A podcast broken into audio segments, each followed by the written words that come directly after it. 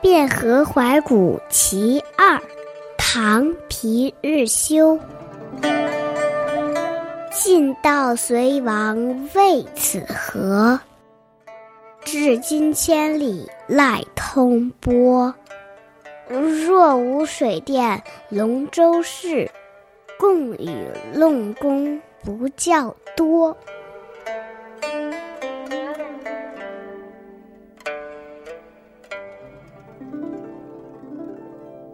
都说隋朝亡国是因为这条河，但是到今天它还在流淌不息，南北的船只往来畅通无阻。如果不是修了龙舟巡视江都，隋炀帝的功绩是可以和大禹平分秋色的。诗中提到了大禹，大禹治水是非常有名的历史典故。传说大禹为了治理洪水，常年在外和老百姓一起奋战，三次路过自己家的门前，却没有回家。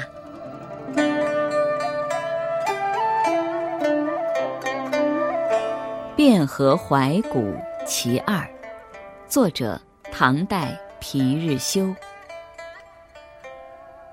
晋悼隋王为此河，至今千里赖通波。